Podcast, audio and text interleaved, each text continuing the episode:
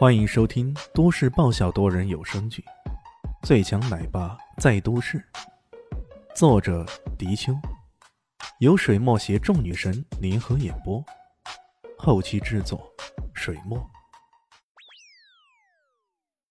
第三百四十九集。刚刚刚那个人，那个人好像是老村长。李现心头一震，是他。这怎么可能？仔细一想，从身形上来看，那完全是看不出来。然而，刚刚得意忘形之下，他爆发出那一声笑声，好像还挺像的。难道真的是他？这时候，杜大师整个人跳了起来，大声吼道：“没错，就是龙长夫那混的，是他害死了我师傅的，我一定要找他算账！”说着，怒气冲冲的。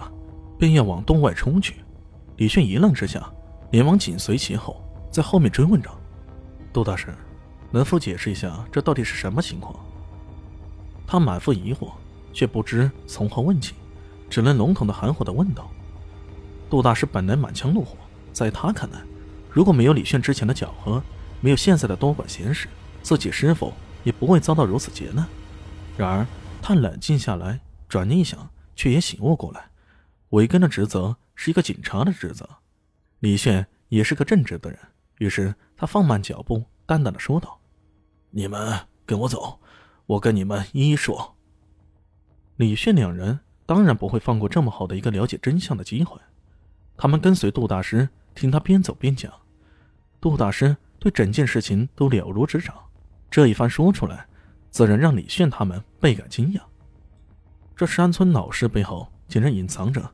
这么个让人瞠目结舌的秘密，这委实让人意想不到。杜大师开口的第一句话便令人吃惊不已。你们都知道秦始皇吧？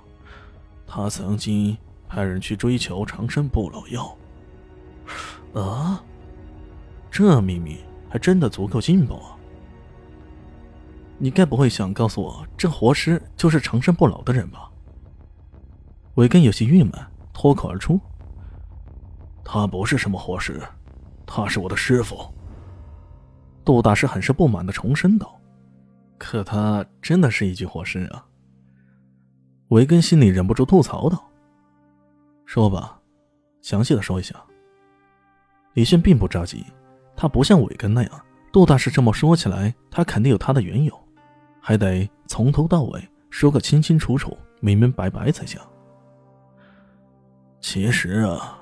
当时徐福并没有找到所谓的长生不老药，不过当时倒遇到一个叫东海君的人，给始皇帝奉上一本秘籍。据说这本秘籍里记载了一种内功的修炼方法，修炼成功的话，可以延年益寿，达到长生不老差不多的效果。然后呢？这番话倒是引起了两人莫大的兴趣。只可惜呀，这东海军的秘籍不完整，始皇帝又沉迷于速成的法子，他只看中了书中记载的炼丹的部分。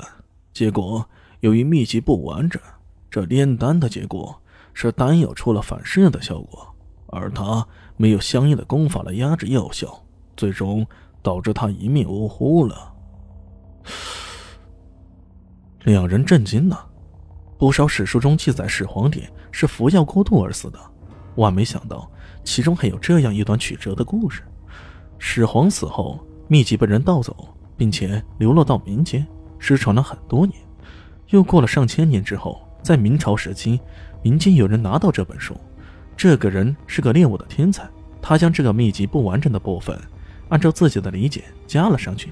后来他练成了一门不老玄功，结果那个人。一直活到了长毛作乱的时期，明朝大概什么时候？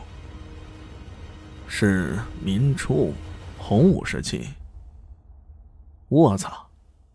两人又对视一眼，那眼中的惊讶简直无以复加。李炫大约计算了一下，如果洪武从一千三百六十八年开始算起，到长毛作乱结束的，到长毛作乱结束的一千八百六十四年。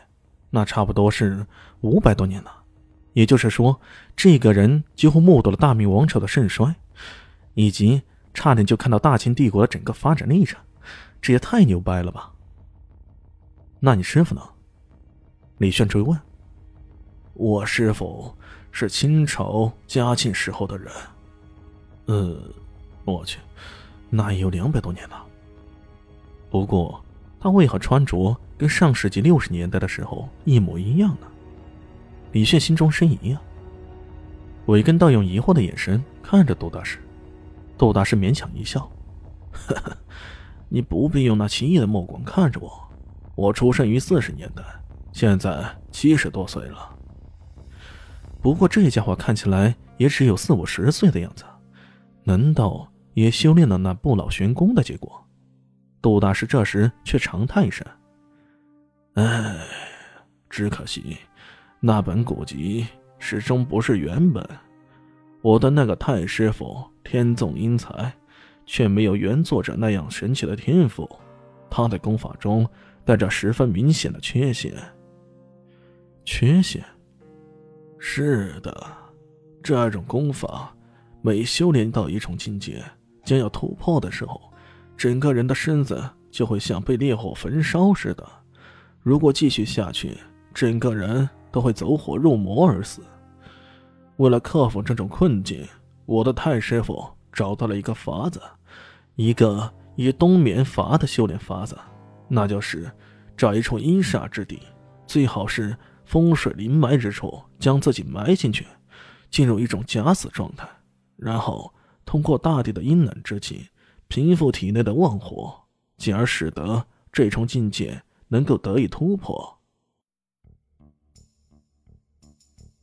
本集结束了，感谢你的收听，喜欢记得订阅加五星好评哦！我是暖暖巴拉，不是的，我是小蛋蛋，不，我是萧林希，我在夏季等你。